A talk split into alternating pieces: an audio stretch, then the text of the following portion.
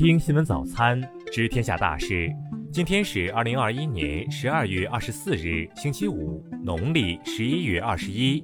雨阳在上海向您道一声早安。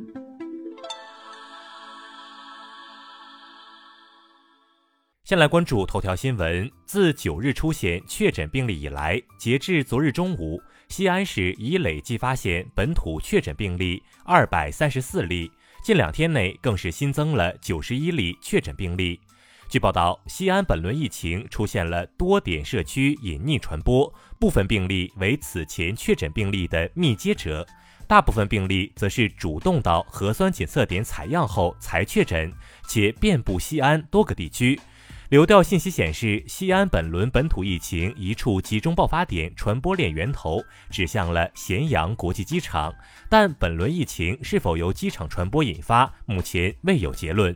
目前，广东东莞、陕西咸阳和延安、河南周口、北京等地均出现了西安关联病例。再来关注国内新闻，国家卫健委昨天通报，二十二日新增确诊病例一百例。其中本土确诊病例七十一例，六十三例在陕西西安市。江西宜春市中级法院透露，二零二零年八月致三人死亡、一人重伤的凶手曾春亮已被执行死刑。昨天，原中央防范和处理邪教问题领导小组办公室副主任彭波受贿一案公开审理，彭波被控非法收受他人所送财物，折合人民币共计五千四百六十四万余元。二十二日，江苏常州天宁区发生四点二级地震。专家昨天介绍，此次地震不具有破坏性，再次发生四级或更大地震的可能性很小，不必过分紧张。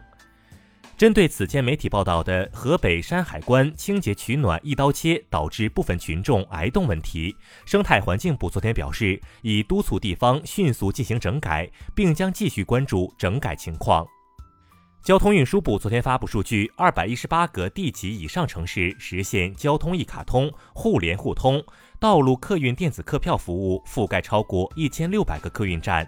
浙江省消保委对淘宝、拼多多、快手、京东、抖音五大平台双十一直播带货进行了消费体查，发现近四成商品检测不符合国家标准。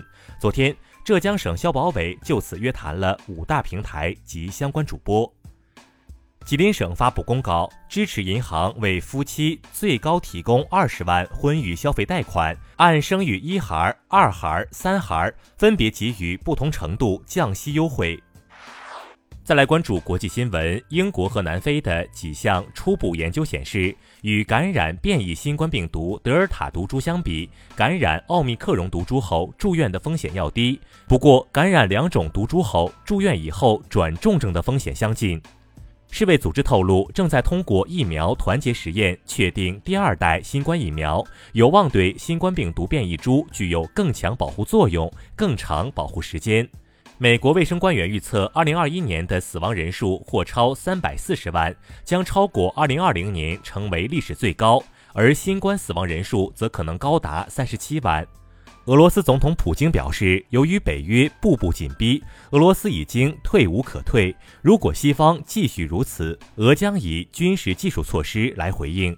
普京昨天在年度记者会上表示，俄罗斯和白俄罗斯联盟国家的一体化程度远低于欧盟，未来不排除两国使用统一货币的可能性。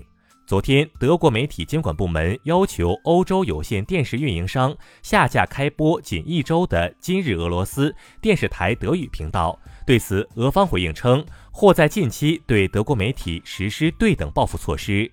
近日，有法媒声称，法国第一夫人布里吉特·马克龙在出生时为男性，她是一名跨性别者。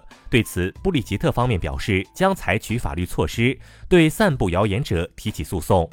当地时间二十二日，美国财政部表示，将允许美方与联合国官员就援助事宜和阿富汗塔利班接触。同日，联合国安理会通过一项决议，将为阿富汗提供人道主义救援。再来关注社会民生新闻。太湖正在禁渔期间，湖州陈某非法捕捞太湖虾二十斤，获利六百三十六元。日前，法院判处他赔偿水生生物资源损失近三点五万，并支付评估费用一万元。苏州某公司员工卢某在与主管的争执中，因言辞过激遭辞退。法院审理认定，案涉公涉案公司解除与卢某劳动合同的行为违法，判决公司一次性支付赔偿金八点五万元。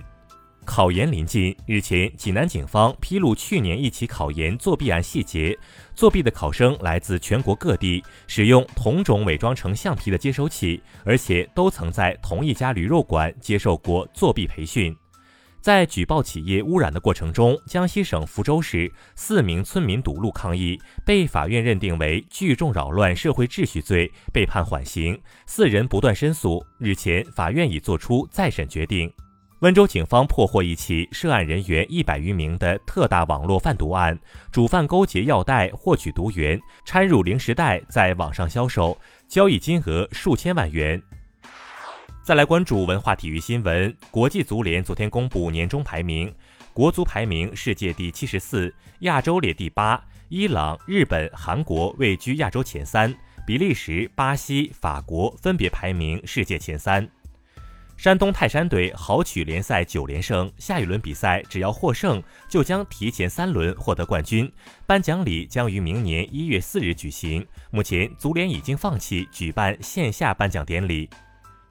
据德国媒体报道，拜仁计划将十八岁的中国门将刘少子阳外租至奥地利联赛球队克拉根福。十六日，拜仁宣布签下刘少子阳。歌手霍尊与前女友陈露的纠纷引发社会关注。据报道，陈露涉嫌敲诈勒索，已被采取取保候审的刑事强制措施。以上就是今天新闻早餐的全部内容。如果您觉得节目不错，请点击再看按钮。咱们明天不见不散。